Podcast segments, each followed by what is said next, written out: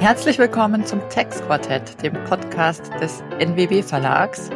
Heute mit Matthias Hildebrand aus Berlin, Florian Holle aus Fürstenwalde und mir, Eva Oertel aus München. Unsere liebe Nadja Altenburg wird herzlich gegrüßt und wir freuen uns auf die nächste Ausgabe mit ihr. Wir haben uns heute ein ganz leichtes Thema vorgenommen, nämlich die Betriebsstätte im internationalen Kontext. Und ähm, weil wir die Themen vielleicht sonst in fünf Minuten abgehandelt hätten, haben wir uns einen Gast eingeladen, der bestimmt ganz viel dazu zu erzählen hat, nämlich Frau Dr. Solveig Glatz, derzeit Finanzrichterin, aber über die spannende Vita von Solveig wird uns gleich Florian berichten. Liebe Solveig, zunächst mal ein herzliches Willkommen in unserer Runde und wir freuen uns auf das Gespräch mit dir. Vielen Dank, ich freue mich sehr, da zu sein. Liebe Hörer, schneiden Sie sich an, ähm, es warten einige Überraschungen auf Sie bei der Vorstellung unseres Gastes. Solveig hat ähm, begonnen im Jahr 2002 und zwar mit einem Studium für das Lehramt Oberstufe Mathematik und Musik und dieses mit der ersten Staatsprüfung beendet. Im Anschluss hat sie ähm, äh, von 2007 bis 2008 nochmal das mit dem Lehramt hat nicht genügt. Äh, Mathematik studiert an der Universität Hamburg und mit einem Bachelorabschluss beendet. Dann ähm, hat sie sich dazu entschlossen, von 2008 bis 2013 an der Bucerius Law School in Hamburg Rechtswissenschaften studiert und unter anderem im Jahr 2010 ein Auslandssemester am Georgetown University Law Center in Washington, DC verbracht, wo wir uns natürlich gleich zu kurz austauschen müssen. Mit, ähm, das Jurastudium hat sie dann mit der ersten juristischen Prüfung beendet. Ähm, Im Vorbereitungsdienst hat es sie unter anderem an das deutsche Konsulat nach Houston, Texas verschlagen, zu Freshfields Bruckhaus Deringer nach Hamburg in die Steuerabteilung und zum Bundesfinanzhof nach München und zwar zum ersten und zum neunten Senat. Im Jahr 2005 zweite Staatsprüfung für Juristen. Ähm, dann hat sie begonnen bis ähm, von 15 bis 2018 bei PwC in der Grundsatzabteilung äh, zu arbeiten. Das ist auch die einzige Gemeinsamkeit, die ich in diesem Lebenslauf zu mir entdecken kann. Äh, und sie hat in dieser Zeit von 2016 bis 2020 promoviert und zwar bei dem lieben äh, Dietmar Gosch. Ähm, und wer äh, gelegentlich auch nochmal einen anderen Steuerpodcast hört, bei dem ich auch schon mal mitgewirkt habe, weiß, dass ich in diesem gelegentlich darüber gesprochen habe, wo, worauf mein Mikrofon steht. Ja, und heute habe ich also mein Mikrofon stehen auf einem Werk, das nennt sich Abgrenzungsmaßstäbe im Abkommensrecht und äh, es entstammt sozusagen der Feder unseres Gastes und das ist so umfassend, dass mir das Mikrofon fast an der Stirn klebt. Ähm, der Doktorvater hat mir mal gesagt, ich musste das alles lesen, Florian. Ähm, Im Jahr 2008 wechselte sie dann ähm, an das niedersächsische Finanzgericht, nicht zu verwechseln mit dem Finanzgericht Niedersachsen, habe ich mal von einem dort tätigen Richter erfahren. Und zwar zur Richterin auf Probe. Da hat sie es aber erstmal nicht lange ausgehalten, weil äh, von 2019 bis zum Jahr 2020 erfolgte eine Abordnung an das Bundesverfassungsgericht als Mitarbeiterin äh, von Frau Richterin Monika Hermanns, die ich mal beim Deutschen Finanzgerichtstag gehört habe, zu einer ganz, zu einem ganz tollen Vortrag für mich als BWLer zu Verfassungsrecht und äh, Steuern. Und sie war zuständig fürs Körperschaftssteuerrecht und fürs Außensteuerrecht. Und seit Beginn des Jahres 2023 ist sie nun zurück am niedersächsischen FG. Mich hat dieser Lebenslauf so ein Stück weit an etwas erinnert, was ich jetzt versuchen werde vorzutragen. Nehmen Sie es mir nicht übel, wenn es nicht ganz so gut ist wie im Theater. Habe nun ach Philosophie, Juristerei und Medizin und leider auch Theologie durchaus studiert mit heißem Bemühen. Da stehe ich nun, ich Amateur und bin so klug als wie zuvor. Der zweite Satz, passt natürlich. Unsere Hörer haben erkannt, dass es sich hier um Goethes Faust handelt natürlich nicht zu dir, weil du bist natürlich äh, deutlich klüger geworden. Aber warum ist aus dir keine Lehrerin geworden? Ja, gute Frage. Ich bin tatsächlich angetreten mit dem festen Vorsatz, ähm, eine ganz motivierte Lehrerin zu werden, weil ich ganz tolle Lehrer in der Schulzeit hatte und habe dann im Studium gemerkt, dass ich tatsächlich ähm, gerade was das didaktische System der Mathematik angeht, nicht so wirklich da reinpasst passe. Ähm, ich bin auch musikalisch sozialisiert, da gehörte Tonleiterübung, Übung, äh, üben auch mit zum äh, täglichen Brot und äh, übertragen auf die Mathematik. Das Türmchen rechnen ist total out, ja. Und da ging es sehr viel um Selbstentdecken und so weiter und so fort. Und meines Erachtens ist aber Selbstverwirklichung setzt immer Handwerk voraus. Und das war überhaupt nicht en vogue. Und dann habe ich beschlossen, ich habe nicht die Muße, Systemsprengerin zu werden äh, in diesem didaktischen äh, System und habe dann mich nach dem ersten Examen verabschiedet. Sehr spannend. Als zweites, man könnte jetzt ganz viel fragen, auch wie das beim Bundesverfassungsgericht war, aber da wirst du ja gar nicht so viel zu berichten können, außer dass es spannend war. Würde ich gerne fragen, wie hat dir Washington gefallen? Ich fand's äh, fantastisch. Also eine, eine tolle Stadt. International, ähm, gute Mischung aus Policy Wonks, aus äh, Denkmälern, Museen, dann die zentralen Institutionen des Rechtsstaats, des amerikanischen Rechtsstaats. Und äh, der Campus der Georgetown äh, äh Jura-Fakultät war auch direkt da, also in der Nähe vom Kapitol, vom Supreme Court der Mall. Man konnte in allen Freistunden, sage ich mal so, da hingehen. Es war eine äh, ganz fantastische Zeit. Das ist ja schon mal für die Ersten, die das noch nicht wissen. Also die Georgetown University liegt ja nicht mitten in Washington, ähm, aber das Law Center liegt da. Und jetzt muss ich dir natürlich die abschließende Frage stellen. Warst du auch beim Verfassungsgericht und hast dir mal am, ich glaube, Dienstag und Donnerstag geht das immer, übrigens kostenfrei, äh, eine Verhandlung angeschaut? Eine Verhandlung nicht. Ähm, ich war tatsächlich in der Zeit mal drin. Ähm, äh, und habe auch, äh, wir haben da von der Jurafakultät hatten wir da so einen Mixer und da war dann auch tatsächlich haben wir ein paar Verfassungsrichter getroffen und das äh, ist schon, also allein schon das Gebäude ist ja, ne? extrem ja. Äh, beeindruckend. Aber eine Verhandlung habe ich leider äh, nicht gesehen. Ich habe das leider auch nicht geschafft. Ich habe äh, nämlich erst am vorletzten Tag entdeckt, dass das alles kostenfrei ist. Insofern dieser kleine touristische Tipp ähm, zum Abschluss der Vorstellungsrunde. Wir freuen uns ganz außerordentlich, dass du da bist. Und jetzt gebe ich weiter an Matthias, der uns äh, jetzt dann doch zum Steuerrecht führt. Jetzt versuche ich mal einen ganz lustigen äh, Übergang. In der Bibliothek dort in Washington, da kann man sich doch bestimmt Spinde mieten, oder? Darüber wollen wir heute sprechen, über Spinde und Betriebsstätten.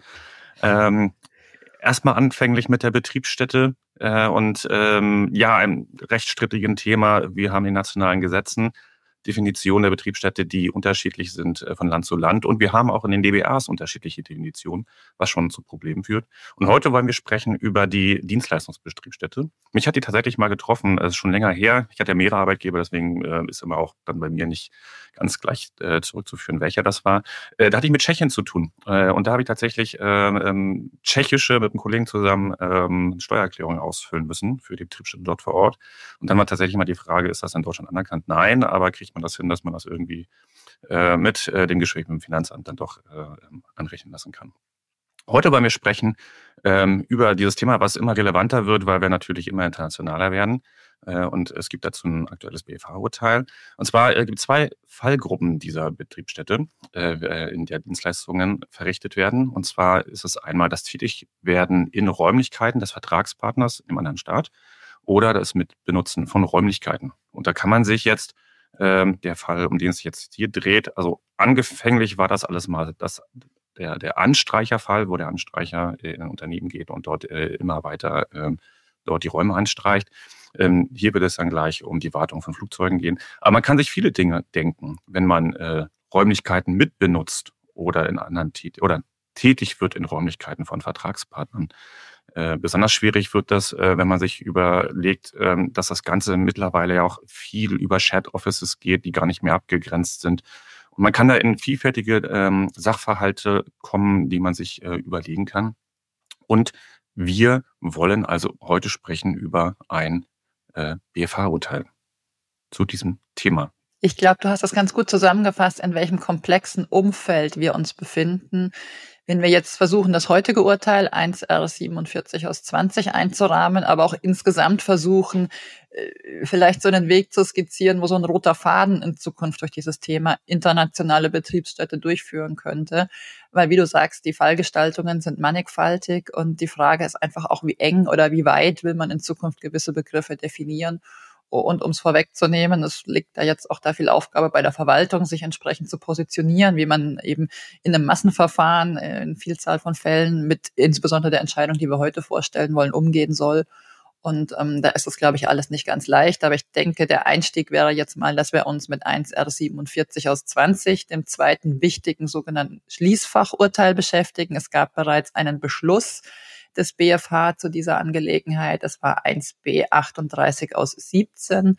Ähm, der hat nach meiner Wahrnehmung das ganze Thema noch so ein bisschen enger gefasst. Das heutige, die heutige Besprechungsentscheidung ist ein bisschen weiter zu dem Ganzen.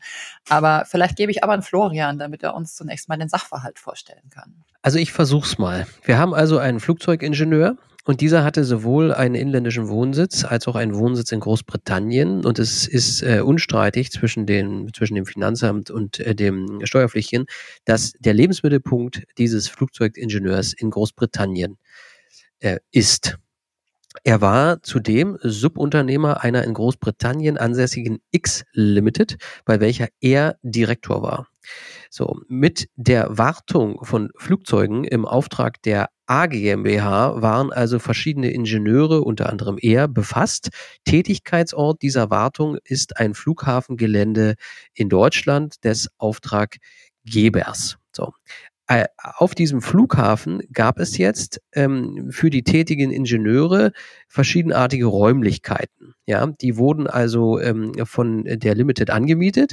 Dazu zählen Umkleide, Verwaltungs-, Gemeinschaftsflächen und so weiter. Ja, aber die einzelnen Ingenieure, und er war nicht immer Ingenieur, es hatte, war sozusagen erst Mechaniker und dann Ingenieur, sozusagen Fortbildung, ja, ähm, hatten auch einen Spind. Das ist äh, der, die Überleitung, die elegante Überleitung von Matthias zum Spind, ähm, wo sie ihre Kleidung aufbewahren konnten.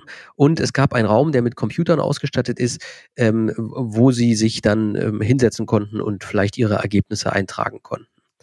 Und jetzt entstand die Fragestellung, wo denn dieser ähm, Flugzeugingenieur eigentlich steuerlich ansässig ist und wo er steuerpflichtig ist. So, der Ingenieur wandte ein, dass er ähm, beziehungsweise seine Limited, über die diese Abrechnungen im Zweifel dann erfolgen sollten, ähm, äh, in Großbritannien die Einkünfte bereits versteuert hätte und dass in Deutschland zudem keine Betriebsstätte vorhanden sei. So.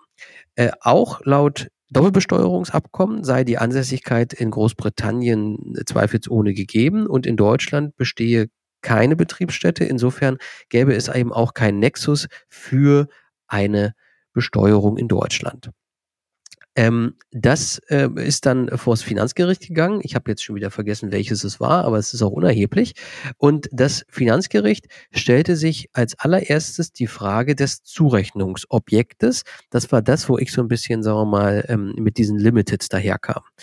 So, und der Kläger sagt, naja, das Zurechnungsobjekt müsste doch die Limited sein, denn diese hat also ja hier diese Einkünfte erzielt. Warum? Da ist also äh, scheinbar irgendwie das Geld hin überwiesen worden. So, aber das Gericht stellte fest, dass der Kläger, nämlich der Flugzeugingenieur, selbst Vertragspartner im Wartungsvertrag ist und zwischen der Limited und ihm kein Arbeitsvertrag bestünde. Ja, Insofern ähm, stellt man ähm, relativ schlank äh, dann äh, fest, dass ohnehin diese Zwischenschaltung dann ein Fall von 42 AO äh, wohl wäre, weil keine wirtschaftlichen oder sonst beachtlichen Gründe für die Zwischenschaltung existieren würden. Da habe ich natürlich sofort gedacht, ein Flugzeugingenieur, der mit Wartung beschäftigt ist, gibt es da nicht unter Umständen Situationen, wo ein Haftungsszenario entstehen könnte und schon alleine deswegen macht es vielleicht Sinn, eine Zwischenschaltung einer Kapitalgesellschaft zu machen. Aber gut.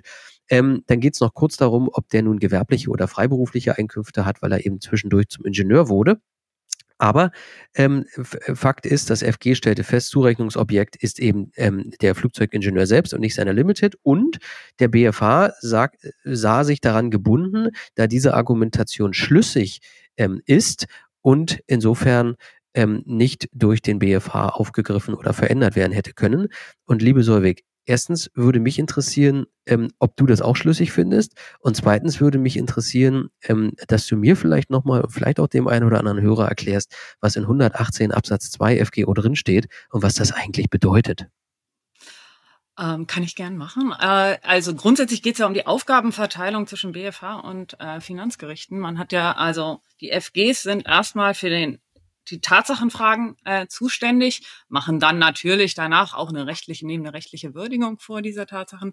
Und der BFH hat dann nur noch das äh, am Ende ergangene Urteil auf Rechtsfragen zu überprüfen und auf, auf Rechtsfehler vor allen Dingen zu überprüfen.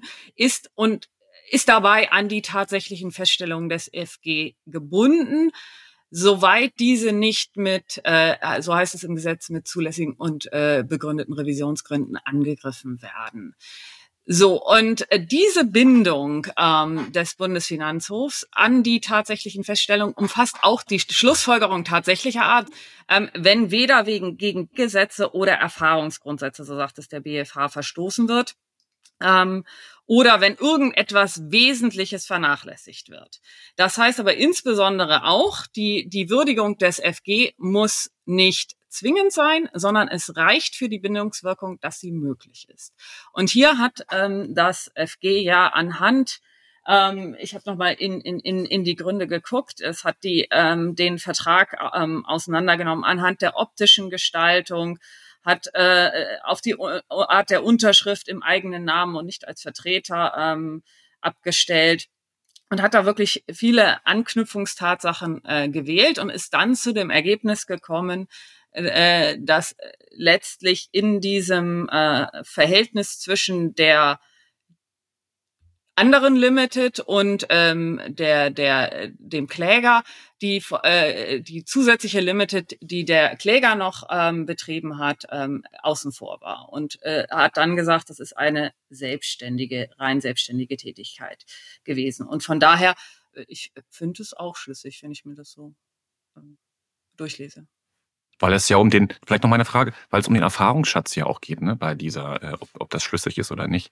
Ähm, ist es so, dass ein, ein, ein Senat mit äh, durchschnittlich mehr Lebenserfahrung, älterer Senat, Senat äh, andere Schlüsse zieht als ein, ein jüngerer? Und äh, die andere Frage ist, ruft vielleicht auch mal so ein BFH-Richter dann das FG an und fragt nach oder ist das wirklich rein nach Aktenlage, dass die ähm, sich dann die sozusagen ihre, ihre Schlüssigkeit ähm, ähm, entweder bejahen oder verneinen?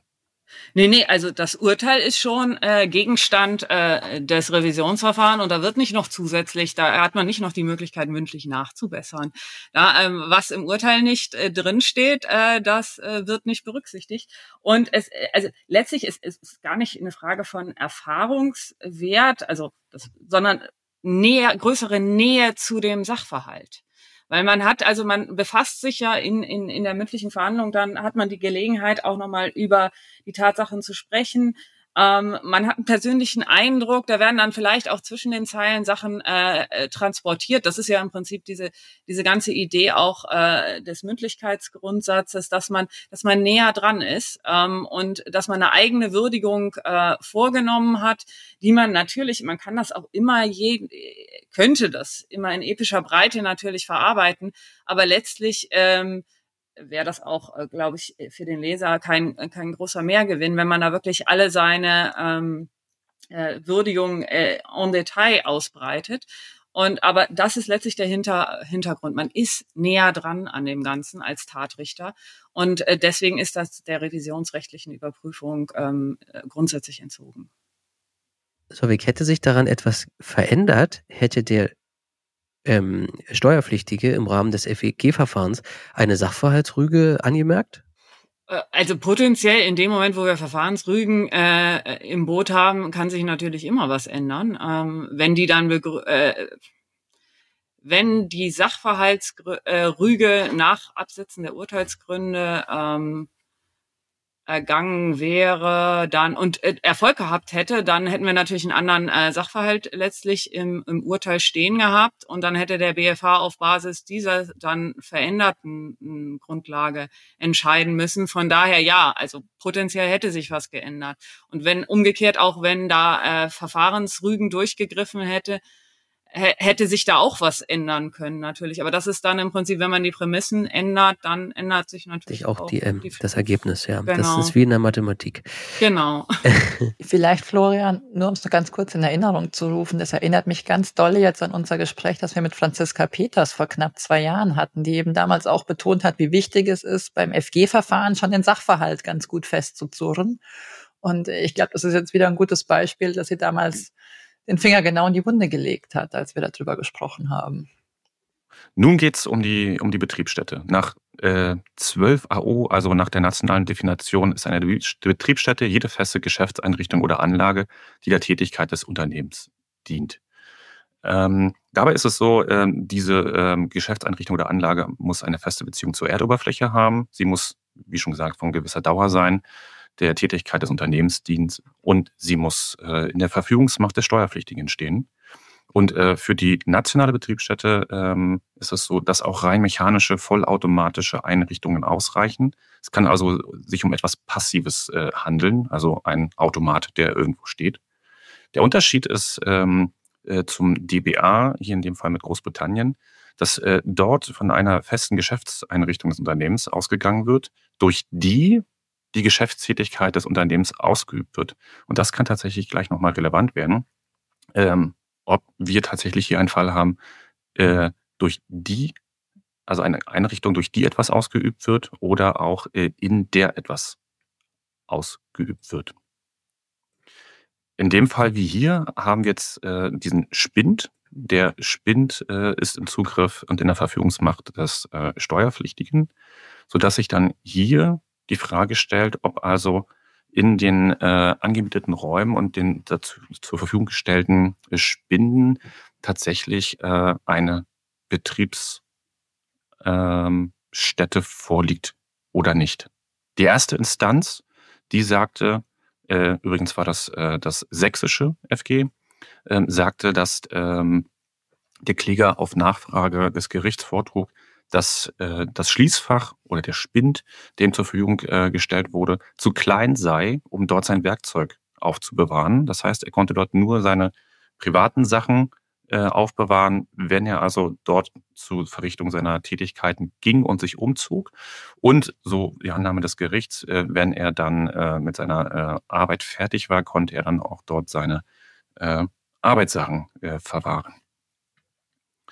In einem ähnlichen Fall, äh, die Eva hat es schon mal äh, gesagt, äh, ein BFH-Beschluss vom 9.01.2019, äh, wo es auch um äh, den Spind ging, ähm, sagte man letztlich, dass äh, das Aufbewahren von Kleidung in einem Spind ohne dass Arbeitsmittel dort äh, weiterer oder Arbeitsmaterial aufbewahrt werden kann, wäre zu klein, weil es hier an einer örtlichen Verwurzelung des Steuerpflichtigen fehlen würde und somit würde keine Betriebsstätte entstehen. Und das ähm, FG äh, Sachsen leitete, sächsische wahrscheinlich, sächsische FG leitete dann daraus ab, dass sich Aufhalten und Tätigwerden mit eigenem Werkzeug in fremden Räumlichkeiten, um dort Arbeiten zu verrichten, reiche für die Annahme einer Betriebsstätte nicht aus. Ähm, das heißt, ein Spind, in dem ich nur meine Arbeitssachen, nicht mein Werkzeug aufbewahren kann, würde für eine Betriebsstätte nach dem sächsischen FG nicht ausreichen. Ich glaube, diese Entscheidung bis dahin, ähm, zumindest mal Matthias bei dir und mir, ähm, ähm, Solvig ist ja wahrscheinlich neutral und Eva vielleicht hat ein bisschen andere Perspektive, aber ähm, das ist erstmal schlüssig und nachvollziehbar und da habe ich, da hätte ich so gedacht, ja, so muss man das wohl ähm, entscheiden. Oder gab es da schon jemanden, äh, der gedacht hat, nee, da liegt noch ähm, der Hase im Pfeffer? Ne, also so ein bisschen kann man ja schon sagen, dass wenn man sich diesen NZB-Beschluss vom BFH anguckt, da hat er ja einerseits äh, das Aufbewahren der Werkzeuge genügen lassen, andererseits aber auch schon da gesagt, ähm, für die Zeiten, ähm, wo die Werk wo nicht mit diesem Werkzeug gearbeitet wird, dienen sie trotzdem der unternehmerischen Betätigung. Also diese im Prinzip dieses Auseinanderfallen ähm, von von aktiver Nutzung und Dienen, ähm, die, dass das nicht zwingend eine zeitliche Koinzidenz voraussetzt, war da auch schon so ein bisschen angelegt, wenn man genau hingeguckt hat. Mhm. Aber beißt sich das so ein bisschen mit dem Warenlager, was ja keine Betriebsstätte ist? Weil wenn ich mein Werkzeug nur dort lagere, bin ich ja nicht also da bin ich nicht äh, in der Lagerung von Waren, aber ich lagere auch nur meine Arbeitsgeräte. Also man kann sicherlich die Frage stellen, ist diesem Warenlager und dieser Hilfstätigkeit und Hilfsfunktion, ist da so eine verallgemeinert äh, untergeordnete funktionale Rolle, das spielt ja auch später in den Gründen von BFH eine Rolle, zu entnehmen, die man verallgemeinerungsfähig jetzt übertragen müsste, dass alles, was nur untergeordnete Rolle und nur Hilfsfunktion hat, dann irgendwann äh, die Schwelle zur Betriebsstätte unterschreitet. Ähm, aber ich verstehe den BFH so, dass er das jetzt nicht so für verallgemeinerungsfähig hält. So, jetzt gab es also das Revisionsverfahren und ähm, wir würden nicht darüber sprechen, wahrscheinlich, äh, wenn der BFH nicht sagen würde, ich folge dem niedersächsischen FG nicht. Der Sächsisch. BFH, bitte? Äh, dem, Entschuldigung, dem sächsischen FG. Das wäre ja natürlich jetzt hier dem, ähm, dem sächsischen, ganz ausdrücklich. FG nicht.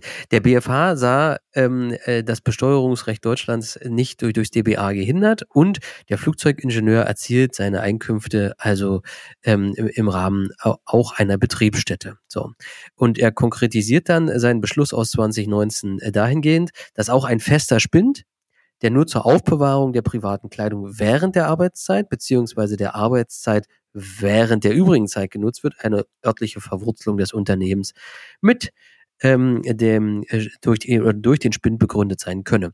Und dann äh, finde ich, dass äh, da habe ich so, als ich das gelesen habe, habe ich gedacht, da hat sich der Richter dann richtig gefreut, als er das geschrieben hat und seine Überlegungen zu Papier gebracht hat. Denn ähm, die sagen, dass der Spind, ja, äh, Grundlage betriebsbezogener Erfordernisse ist, nämlich des Arbeitsschutzes und dazu geeignet und bestimmt ist, die private Kleidung während der Arbeitszeit ähm, eben aufzubewahren. Aber wenn ich quasi mich wieder also umkleide nach der getanen Arbeit, ja, dann hängt doch höchstwahrscheinlich die Arbeitskleidung des Klägers außerhalb der Einsatzzeit im Spind. Ja, da würde jetzt jeder sagen, naja, natürlich, so muss es ja sein. Ähm, aber man könnte ja auch denken, vielleicht hat er die einfach mitgenommen. Aber gut. Ähm, äh, und diese Erkenntnis, diese Erkenntnis, die ich gerade versucht habe vorzutragen, entwertet die Schlussfolgerung des FG in vollem Umfang. Also ähm, da muss uns Solving natürlich gleich erklären, was, was das zu bedeuten hat, dieser Satz. Ähm, die Arbeitskleidung ist auch Arbeitsmittel, sagt der BFH. Ähm, und ähm, die Feststellung des FG haben deshalb eben keine Bindungswirkung im Revisionsverfahren. Und auch Komponenten mit mittelbarem Leistungsbezug können die Begründung einer ähm, können für die Begründung einer Betriebsstätte genügen. Ja, mittelbar, weil der Spind selbst macht ja nicht allzu viel. Ja, ich kann auch im Spind nicht allzu viel machen. Insofern ähm, die Mittelbarkeit. Und zum Schluss, ich habe gesagt, der Oberhammer, äh, sagt der BFH, äh, die Auskunft des Klägers in der mündlichen Verhandlung äh, vor dem FG, dass die Möglichkeit der Aufbewahrung der Werkzeugkiste bestand, ähm, müsse im Rahmen einer Gesamtwürdigung berücksichtigt werden. Natürlich im Rahmen einer Gesamtwürdigung. Die ketzerische Frage genügt jetzt schon allein die Möglichkeit der Aufbewahrung ähm, zur Begründung einer Betriebsstätte ist dann vielleicht ein bisschen überspitzt, aber da müssen wir drüber sprechen. Wo fangen wir am besten an? Ich glaube, ganz oben habe ich versucht vorzutragen, dass man auch abkommensrechtlich daran nicht gehindert ist und in einem Aufsatz, der nicht in der IWB, sondern in einem anderen, äh, in einer anderen Lektüre zum internationalen Steuerrecht kürzlich erschienen ist, wurde nochmal die Frage aufgeworfen, unterscheiden sich nicht die Definitionen nach der AO und nach dem DBA, wo es im DBA mit Großbritannien eben um eine Betriebsstätte geht, äh, die eine Geschäfts die eine feste Geschäftseinrichtung ist, durch die die Geschäftstätigkeit des Unternehmens ausgeübt wird. Da kommt irgendwie, wenn ich das lese, sowas Aktives heraus. Ähm, und da kann man jedoch ähm, dann so ein bisschen das Gefühl haben, kann ein Spind eine äh, also kann ein Spind dabei helfen, eine Geschäftstätigkeit aktiv auszuüben. Ähm, gibt es hier diese feinsinnigen Unterschiede zwischen AO und DBA-Definition, Solvik? Wie würdest du das sehen? Oder ist das ähm, äh, unerheblich? Also ich würde sagen, die Entscheidung reißt die an, aber interessanterweise nimmt sie ja also an, an verschiedenen Stellen, weist sie zumindest darauf hin, dass die feste Geschäftseinrichtung, die Einrichtung und äh, die feste Einrichtung weitgehend, also aus den verschiedenen äh, abkommensrechtlichen Regelungen und aus der äh, 12 AO weitgehend äh, begriffsidentisch ist so richtig mit der Folgefrage, ob dann auch die Betriebsstättenbegriffe identisch sind, äh, wird sich nicht auseinandergesetzt. Und da könnte man, finde ich, auch äh, an diesem, allein an diesem Dienen einerseits im innerstaatlichen und dem durch die Betriebsstätte äh, durch die Betriebsstätte ausgeübten Tätigkeit äh, im neueren DBA Großbritannien und ich glaube im alten DBA war es sogar noch in der die Tätigkeit ausgeübt wurde, ähm, könnte man durchaus mal drüber nachdenken, ob es da halt einen qualitativen Unterschied gibt. Weil ich würde auch jetzt erstmal sagen, vom Wortlaut her, ähm, in der Tat aktiver, ob ich etwas durch eine Betriebsstätte ausübe oder ob ich nur so ein allgemeines Förderlichsein für den Unternehmenszweck im Sinne eines Dienstes habe. Jetzt ist man ja bei solcher, sagen wir mal, Auseinandersetzung mit Entscheidungen immer ganz schnell dabei, dass man sagt, ja, das haben die vergessen. Ja, diejenigen, die ich ähm, äh, kennenlernen durfte bislang, die Richter am Bundesfinanzhof sind, die vergessen eigentlich nicht allzu viel. Ähm, äh, und das ist ja auch ziemlich offensichtlich. Ich würde daraus schlussfolgern, dass der Senat das nicht für erheblich gehalten hat, aber dann hätte er es ja auch hinschreiben können.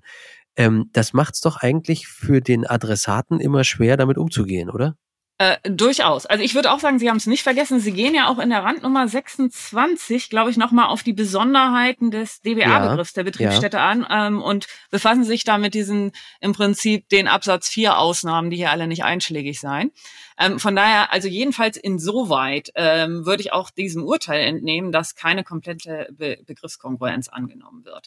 Interessant ist dennoch, dass Ausgangspunkt so ein bisschen der 12 AO bietet, denn wir haben ja oben festgestellt, wir haben in Deutschland unbeschränkte Steuerpflicht. Wir sind hier ja nur nicht Ansässigkeitsstaat, weil der äh, Mittelpunkt äh, der Lebensinteressen in Großbritannien äh, liegt. Das heißt, für den Ausgangspunkt, wir prüfen erstmal den deutschen Besteuerungszugriff und gucken dann, was abkommensrechtlich daraus wird. Hätten wir des Betriebsstättenzugriffs gar nicht bedurft, weil grundsätzlich erstmal, dass selbstständige Tätigkeiten im Inland sind, da kommen wir bei einer unbeschränkten Steuerpflicht auch so ran. Deswegen, das überrascht schon so ein bisschen, dass wir da den inländischen Betriebsstättenzugriff wählen und dann abkommensrechtlich draufgehen. Also das hätte man hier auch ähm, man hätte auch gleich, glaube ich, über äh, im abkommensrechtlichen Teil über den abkommensrechtlichen Begriff gehen können.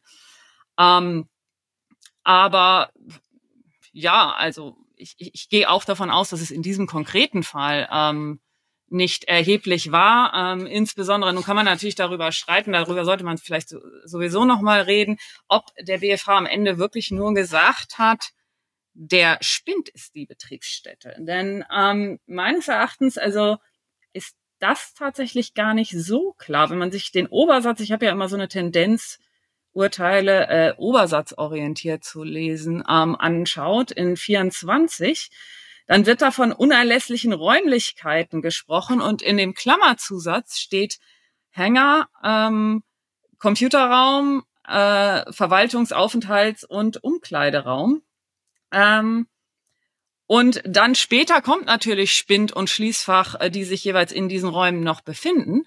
Aber äh, grundsätzlich die Verfügungsmacht wird erstmal an diesen unerlässlichen Räumlichkeiten festgestellt, so dass das ähm, meines Erachtens gar nicht für mich so klar ist, wie weit jetzt eigentlich diese Betriebsstätte geht. Beschränkt die sich auf den ähm, Spind, weil da also zweifelsolos jetzt die, die, die, die Arbeitskleidung drin ist und das Dienen der Tätigkeit und das Nutzen für die Tätigkeit quasi festgestellt wurde. Ähm, weil dann müsste man sich ja eigentlich auch in einem weiteren Schritt mal äh, fragen, wenn, gerade wenn mehrere Betriebsstätten jetzt existieren würden, was ist denn dieser konkreten Betriebsstättentätigkeit zuzurechnen? Also äh, welche Personalfunktion wird in diesem äh, Spind ausgeübt äh, und wie müssen wir das bepreisen? Ähm, und so dass man halt möglicherweise, das mussten die in diesem Fall nicht entscheiden, weil es halt nur eine Betriebsstätte wohl gab, aber durchaus die Frage aufwerfen könnte, was ist jetzt eigentlich hier? Wie weit reicht diese Betriebsstätte? Hat die so, so scharfe Grenzen? Endet die beim, bei den Spindwänden oder erstreckt die sich über diese Verfügungsmacht an den unerlässlichen Räumlichkeiten doch auf den Hänger und die, äh, den Computerraum und so weiter? Also Solveig, ich finde deinen Gedanken total spannend und den werde ich auch unbedingt nochmal weiterdenken, weil es eben auch um die Frage geht, welche Breitenwirkung man jetzt aus diesem Urteil herauslesen kann oder sogar muss. Aber dem Grunde noch genommen nach geht es doch dem BFH, und da werden wir vielleicht gleich auch nochmal genauer drauf eingehen, immer um dieses Argument der Verwurzelung. Und diese Verwurzelung wurde zumindest doch auch in dem Beschluss, in dem NZB-Beschluss, über den wir schon gesprochen haben, schon an dem Spind festgemacht. Und also ich hatte jetzt dieses Urteil schon vielleicht auch ein bisschen in vorauseilendem Gehorsam auch wieder so gelesen, dass die Verwurzelung wieder mit dem Spind und der Aufbewahrungsmöglichkeit und der Abschließbarkeit dieses Spinns zu tun hat. kannst du vielleicht auf deine Gedanken rund um dieses Thema Verwurzelung auch noch mal ein bisschen eingehen? Äh, äh, gern. Also ich bin ja äh, der Auffassung, dass eigentlich der Verwurzelungsgedanke der wesentliche ist. Die Verfügungsmacht steht zwar in den Maßstäben da immer drin, also wir sehen ja auch, die Maßstäbe ähm, in Randnummer 21 äh, sind komplett die alten, die wir äh, von jeher kennen. Ähm, und da taucht die Verfügungsmacht auf, aber eigentlich geht es immer auf, um die Verwurzelung. Auch die Fälle, wo man sagt, na ja, diese Verfügungsmacht, also streng genommen, äh, muss man das jetzt schon sehr teleologisch erweitern, aber liegt, jedenfalls liegt dennoch Verwurzelung vor, äh, deuten darauf hin, dass äh, es, es maßgeblich auf die Verwurzelung ankommt. Und das ist auch das, wenn man sich jetzt mal, wenn man wieder so ganz streng vom Wortlaut äh, ausgeht, das ist ja auch letztlich das, was in dieser Festigkeit zum Ausdruck kommt. Wir haben einmal, wir haben ja im Prinzip drei Elemente in jeder Betriebsstättendefinition. Wir haben einmal eine Einrichtung, wir haben eine Unternehmenstätigkeit und dann haben wir das Element der Festigkeit und die verklammert das Ganze ja im Prinzip. Das ist der Verwurzelungsgedanke, die auch, was auch letztlich diesen völkerrechtlichen Nexus begründet, der den Besteuerungszugriff gestattet. Ähm, und von daher, also ich bin ja der Meinung, die Verfügungsmacht ist ein Anwendungsfall der Verwurzelung, ähm, aber sie ist nicht ein zwingendes äh, Tatbestandsmerkmal und möglicherweise wäre es da auch ehrlicher, die Maßstäbe mal ein bisschen äh, anzupassen. Bei Dietmar Gosch haben wir dann immer über Finalisten gesprochen, jetzt dann vielleicht künftig über Verwurzeler oder Verwurzelerinnen äh, als Theorie. da hätte ich eine Frage dazu, äh, weil das also, ähm, weil ich gerade so ein bisschen Richtung Arbeitsrecht denke, da ähm, geht es ja auch immer um die kulturelle Verwurzelung und so weiter. Also wie stark ist man integriert in ein Unternehmen? Äh, das kulturelle wenn man jetzt äh, so an, an, Fälle denkt, dieser Ingenieur, der ist ja die ganze Zeit in Deutschland, hat er seine Kollegen und so weiter. Das, das kulturelle, soziale würde aber keine Rolle spielen, ne? weil das ja quasi ein Tatbestand ist, der, also der ist, existiert schriftlich nicht. Ähm, und soweit würde wahrscheinlich auch die theologische Auslegung nicht gehen, oder? Also ich glaube, die sozialen Bindungen spielen allenfalls bei der Bestimmung der Ansässigkeit und im Mittelpunkt der Lebensinteressen eine Rolle. Aber danach, also wenn wir ähm, bei der Verwurzelung der unternehmerischen Tätigkeit sind, nicht mehr. Gleichwohl würde ich auch sagen, dass die Verwurzelung unternehmenstätigkeitsspezifisch ist. Das heißt, wenn ich also ein, eine Unternehmenstätigkeit habe, die ganz stark örtlich verwurzelt ist an verschiedenen Stellen, dann sind natürlich die Anforderungen an die Bejahung einer Verwurzelung etwas anderes, als wenn ich so ein generell eher floatendes Unternehmen hat, was sehr wenig örtlich verwurzelt ist. Da genügt dann schon weniger. Und deswegen auch da wieder würde ich sagen, Gesamtwürdigung des Einzelfalls. Ähm, aber ich muss ja dieses Schließfach auch ähm, nutzen. So, und jetzt hat der Kläger ja vorgetragen, also meine Arbeitsmittel kann ich da drin nicht aufbewahren, weil scheinbar zu klein. Ähm, daraufhin kam dann die Überlegung, ja, aber du hängst ja da deine Klamotten rein, wenn du dich umziehst. Okay. Und da hat jetzt der BFH ja festgestellt, aus sagen wir mal rein äh, Alltagserfahrungs äh, sozusagen Gründen, wahrscheinlich wirst du, äh, wenn du deine privaten Sachen wieder anziehst, deine Arbeitskleidung hineinhängen. Äh, das wusste er wahrscheinlich gar nicht, sondern er ist davon ausgegangen, dass das so passiert. Zumindest muss man aber zugestehen, bestand die Möglichkeit. Und diese Schlussfolgerung entwertet die Schlussfolgerung des FG in vollem Umfang. Ähm, da würde ich natürlich gerne wissen, was, was bedeutet das eigentlich? Und das zweite ist, wie fühlt sich eigentlich ein, FG-Richter, wenn er sowas in einer BFH-Entscheidung dann lesen muss? Ähm, vielleicht hast du das noch nie erlebt, aber ich habe, wenn ich das so lese, dann würde ich jetzt als FG-Richter ähm, ja so ein bisschen denken, Mensch, ähm, ja, da wollten sie mir jetzt sagen, da habe ich irgendwie um die Ecke gedacht. Also ich bin da vielleicht die falsche Ansprechperson, was die Gefühle in dieser Hinsicht angeht, weil ich da sehr mathematisch denke. Also ich entnehme diese Aussage jetzt mal ganz formal logisch.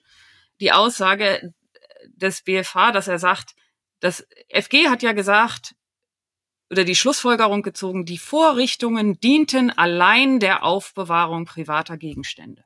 Und diese Aussage ist falsch weil wir festgestellt haben, da wurde auch Arbeitskleidung und somit nicht private Gegenstände aufbewahrt. Das heißt, das ist erstmal falsch und alle, die aus, an diese Schlussfol an diese tatsächliche Schlussfolgerung anknüpfenden rechtlichen Würdigungen sind damit auch entwertet, weil wenn wir sagen, ähm, hier wurde ausschließlich, das ist ausschließlich der privaten Sphäre zuzuordnen. Und jetzt finden wir plötzlich einen betrieblichen Konnex. Dann ist alles, was auf dieser Prämisse ausschließlich private Sphäre ähm, aufgebaut hat, nicht mehr verwertbar. Frei nach dem also mathematischen Grundsatz aus falschem folgt beliebiges. So, und deswegen hätte ich jetzt gesagt, es ist jetzt erstmal äh, nur eine Wahrheitsbewertung. Aber wissen wir, also wusste denn der BFH, dass tatsächlich die, ähm, äh, die Arbeitskleidung dort drin gehangen hat? Wenn ich, ich lese diese Stelle so, dass er davon ausgeht, dass das, äh, dass, dass das dazu geeignet ist, glaube ich, schreibt er. Ähm, aber tatsächlich ist das doch eine Sachverhaltsfrage. Ja? Hat die Arbeitskleidung dort im Spind gehangen oder hat sie nicht?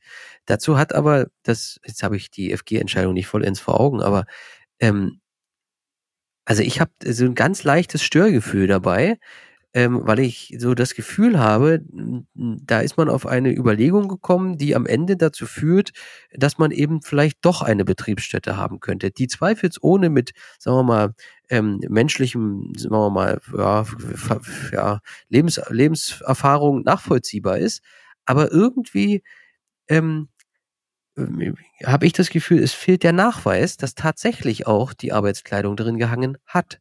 Ja, das ist jetzt äh, ein bisschen schwierig, ne? Feststellungsauslegung. Ich habe jetzt gerade mal in die FG-Entscheidung geguckt. In Rand Nummer 6 heißt es dort einfach ein verschließbarer Spind, um ihre Kleidung aufzubewahren. Und kann man natürlich sagen, okay, wenn jemand hinkommt, mhm. tut seine Kleidung da rein, ist die Wahrscheinlichkeit, dass er danach nicht, also dass er irgendwas anderes stattdessen trägt, wenn er in den Hänger geht. Mhm. Und dass da dann vorher Arbeitskleidung drin gewesen ist, vielleicht ähm, abgedeckt von dem, ähm, also von letztlich den, den tatrichterlichen Feststellungen. Ja. Und ähm, also, aber wie gesagt, das ist jetzt die einzige Stelle, die ich ad hoc dazu gefunden habe. Aber ich gehe davon aus, dass das von den Feststellungen des FG abgedeckt gewesen ist, weil wenn es, sonst hätte man ja wahrscheinlich auch anders entschieden. Und zum Schluss führt ja der BFH auch nochmal aus, dass auch die Möglichkeit bestanden hätte, des, äh, der Aufbewahrung der Werkzeugkiste. Jetzt kann man sich die Frage stellen, ja, ist er nun groß genug oder war der Spind nun groß genug oder nicht für die Werkzeugkiste oder wollte er einfach die Werkzeugkiste nicht da lassen, weil das Werkzeug zu teuer ist oder was auch immer. Aber wir müssen nochmal sprechen über diese Frage der Möglichkeit.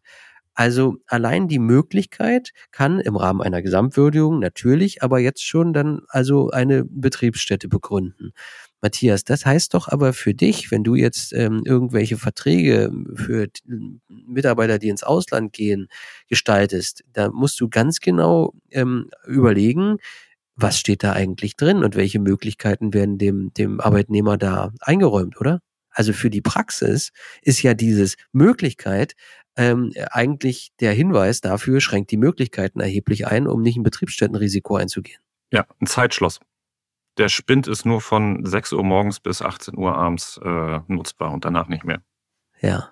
Ich, ich glaube aber nicht, dass man die Entscheidung des BFH so lesen soll, dass die Möglichkeit allein reicht. Das ist Teil der Gesamtwürdigung. Ähm, und es ist hier eine Einzelfallentscheidung, das ist da zu berücksichtigen, aber alleine isoliert äh, würde ich den BFH nicht so verstehen. Ja. Aber Florian, ich finde deine Frage trotzdem total spannend. Und es ist ja jetzt ein bisschen egal, wie klein oder wie groß man das am Ende in den Entsendungsfällen denkt. Wichtig ist ja, dass wir das auf jeden Fall auch outbound denken müssen und nicht nur inbound. Jetzt in dem Fall kann man sich auch, wie du eingangs schon mal irgendwann angedeutet hast, aus Sicht der Finanzverwaltung über dieses Urteil sehr freuen. Aber wir müssen schon gut überlegen, wie weit wir das in Zukunft uns zu eigen machen wollen, die Grundsätze, die da angerissen werden, weil wir sie eben im Zweifelsfall auch gegen uns gelten lassen müssen. Ne? Und als Exportnation sind wir da auch ganz schnell dabei, dass es in irgendwelchen Räumlichkeiten ein Schließfach gibt, wo man seinen Laptop deponieren kann und wo dann ganz schnell auch im hochpreisigen Segment Entsendungsfälle mit entsprechender Betriebsstätte im Ausland ähm, entstehen können. Und von daher ist dieses Urteil, ich sage jetzt mal erfreulich, aber brandgefährlich. Ne? Ja. Gut, also dann verlassen wir mal ähm, die, die, die, die, die detaillierte Auseinandersetzung mit dieser Entscheidung. Äh, die Hörer haben mitbekommen, dass ich so ein bisschen Bauchschmerzen damit habe. Ob ich das richtig zum Ausbringen, äh, Ausdruck bringen kann, ist eine andere Frage. Aber die große Frage, was heißt das jetzt? Ja, wie ist das eigentlich einzuordnen? Ähm, man kann natürlich darüber streiten, ob jetzt hier eine Betriebsstätte vorliegt, ja oder nein. Am Ende ist ja aber die alles entscheidende Frage, was kommt an Steuern bei rum? Ja, also äh, das ist, hat der BFH nichts mit zu tun. Der BFH muss diesen Sachverhalt entscheiden, ja. Aber ähm, auch steuerpolitisch ist natürlich die Frage, macht solch ein Spindschließfach denn überhaupt Sinn? Ja, welchen Gewinn, darüber haben wir schon gesprochen, will ich denn diesem Spind zuweisen? Ja, Jetzt ist das in diesen Fällen, wo es nur eine Betriebsstätte gibt oder vielleicht eben wie hier nur ein ähm, nur ein nur ein nur ein Ingenieur betroffen ist, noch irgendwie überschaubar. Aber wir stellen uns das mal in größeren ähm, Konzerneinheiten vor, da wird es dann irgendwie doch relativ schwierig. Insofern führt nicht diese fast schon äh, in anderen Fällen sagt man immer Atomisierung ja von Betriebsstätten dazu, dass natürlich der Compliance-Aufwand explodieren würde und äh, auch die Frage der Gewinnzuordnung, ja, oder Verteilung natürlich noch viel komplizierter wird. Ich würde sagen, definitiv.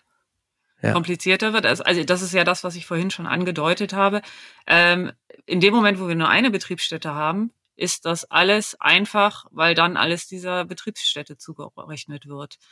Ähm, aber äh, gerade wenn jetzt irgendwie noch hinzukäme, dass der jetzt doch in England seine Steuererklärungen dann macht und da vielleicht noch eine Geschäftsführer, äh, äh, Geschäftsleitungsbetriebsstätte begründet und wir dann anfangen müssen zuzuweisen, und dann wird nämlich plötzlich die inter äh, interessant, welche Tätig, also wie groß ist diese diese Verwurzelungsfläche jetzt? Welche Tätigkeit entfällt plötzlich drauf? Wenn man an der der Grundidee bei mehreren Betriebsstätten in beiden Ländern also an, festhält, dass die Attraktionswirkung weiterhin nicht gilt. Dass man jetzt nicht sagt, alles, was in, in Deutschland äh, äh erzielt wurde oder generiert wurde, wird dieser inländischen Spindbetriebsstätte zugerechnet. Muss man sich ja schon fragen, ist jetzt die Arbeit an dem Flugzeug wirklich Teil dieser der, der Betriebsstätte, die durch den Spind begründet wird, zuzurechnen.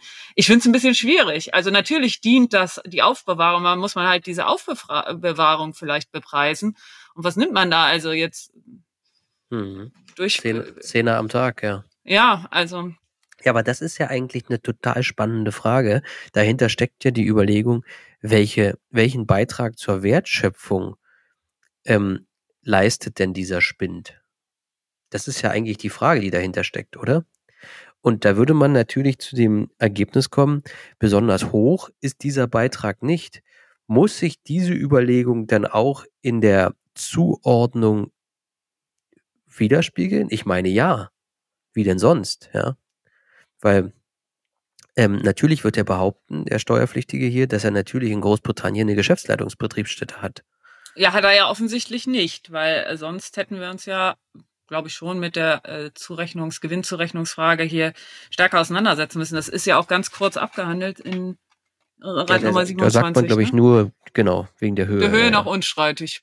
Ja. Aber das ist genau, ähm, was, was Eva sagt, ne, in, den, in den Fällen von Unternehmen, also ja nicht nur die ganz großen, sondern auch Mittelständler und so weiter, äh, wo Entsendungen stattfinden, hat man ja genau dann diese, diese Abgrenzungsfrage äh, und wie man Gewinn aufteilt und was Florian auch sagte. Ich sehe auch genau dieses, dieses Thema ähm, das wird immer mehr, äh, dass äh, die internationalen, äh, internationale Mobilität, dass man es gar nicht mehr administrieren kann. Im Zweifel weiß ich gar nicht äh, irgendwie als äh, Steuerabteilung, dass es Verträge gibt, äh, wo es um einen Spind gibt oder, oder ähnliche äh, feste Geschäfts, äh, kleinere feste Geschäftseinrichtungen im Ausland.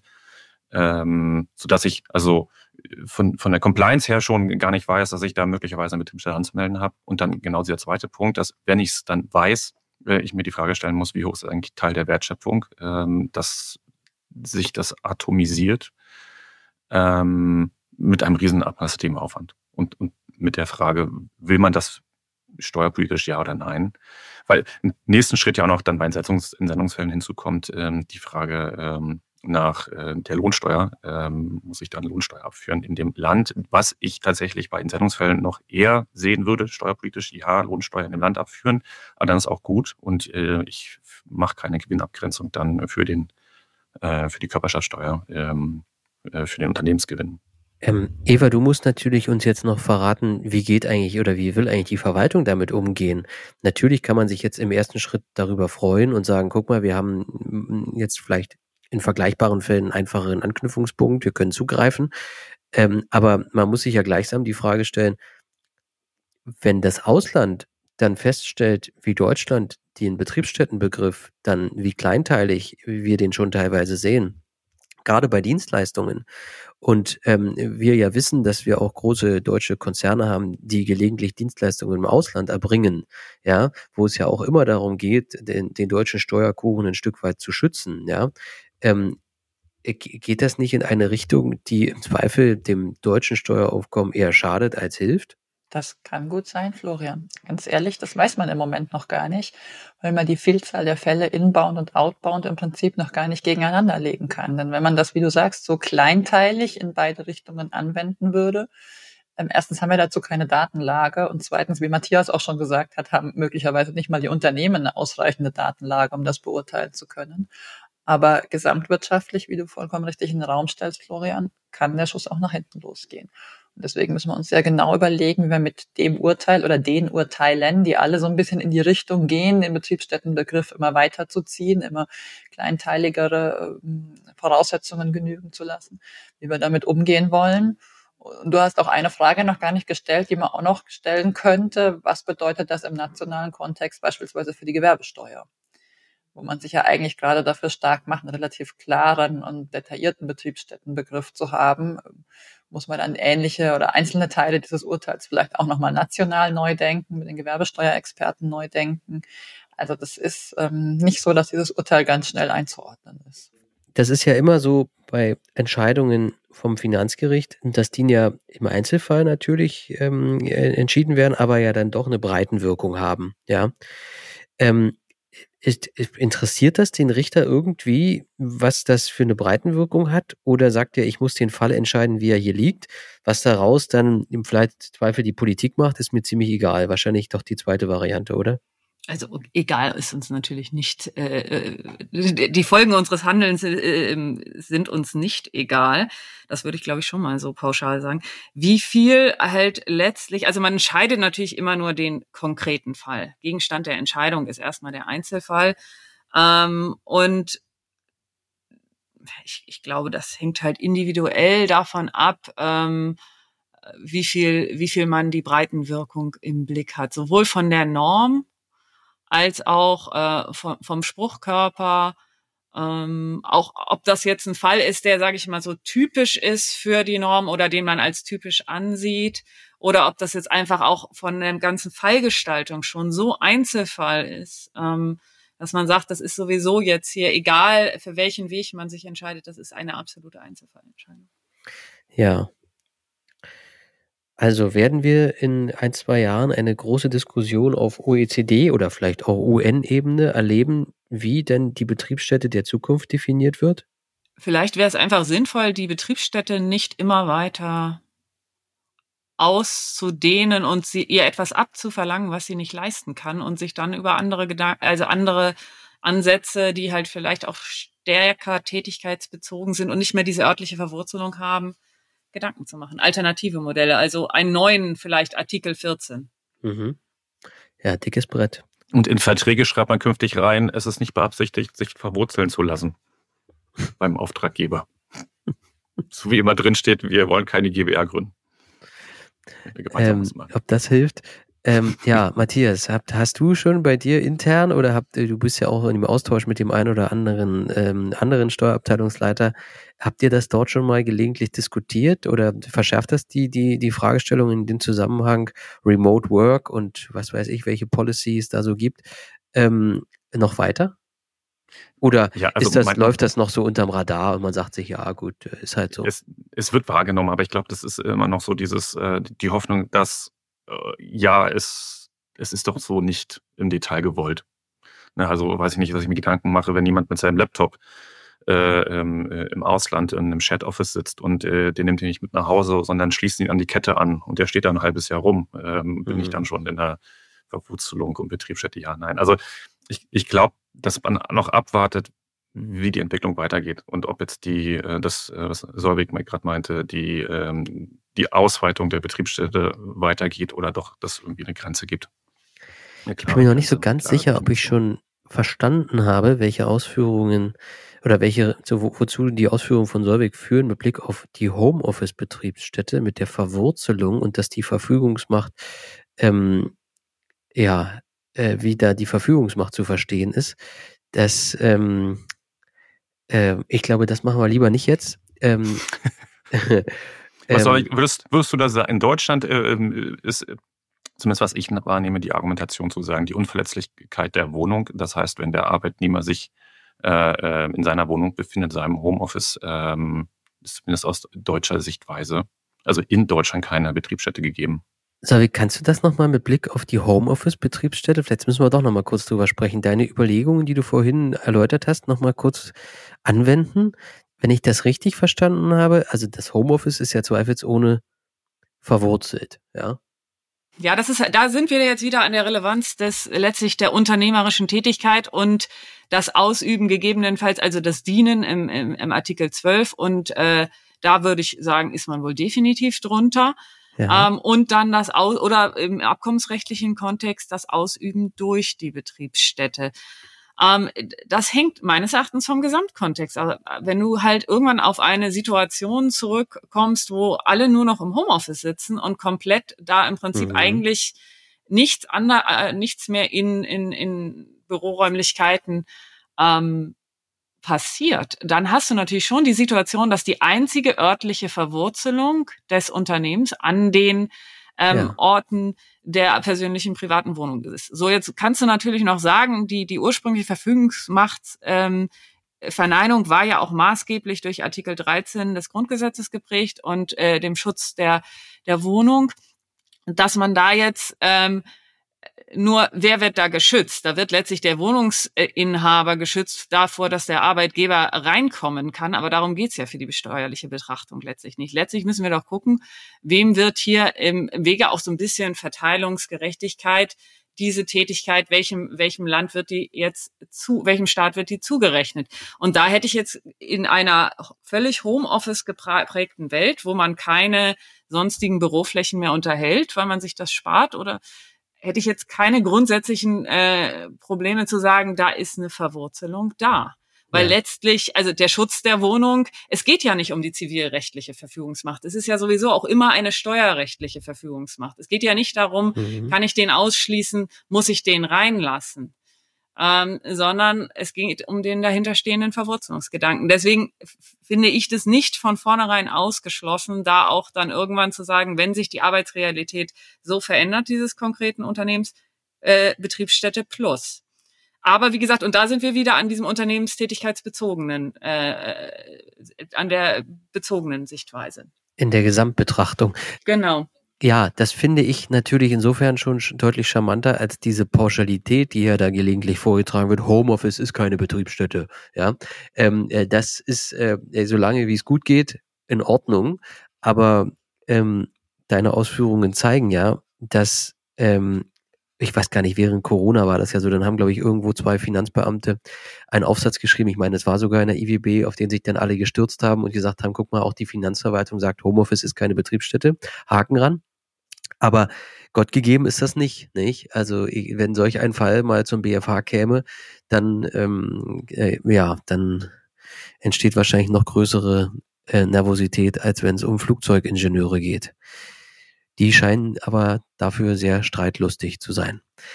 So, dann mache ich mal diese äh, Veröffentlichungen. Da steht sogar mein Name dran.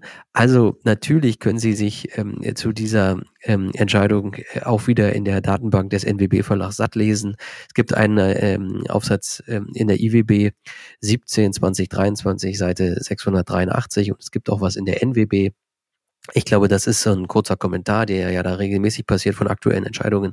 Das ist NWB 34 aus 2023, Seite 2336. Meine Güte, viel Papier beschrieben in einem Jahr.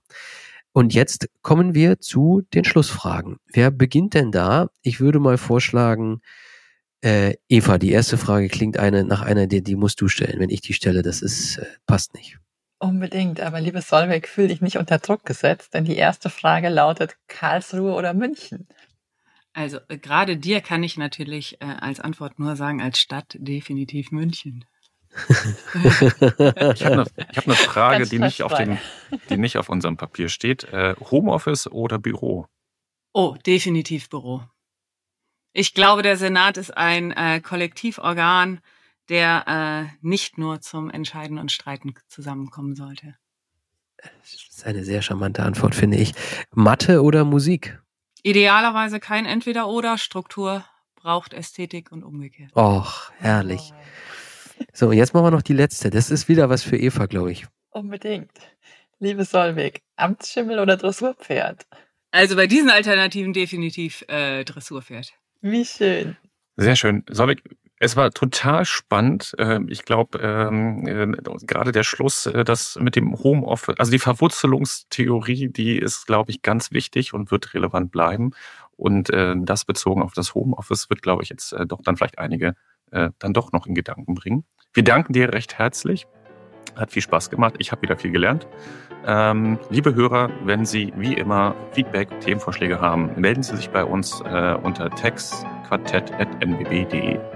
Vielen Dank fürs Zuhören. Bis zum nächsten Mal. Machen Sie es gut. Tschüss. Tschüss, ciao. Tschüss.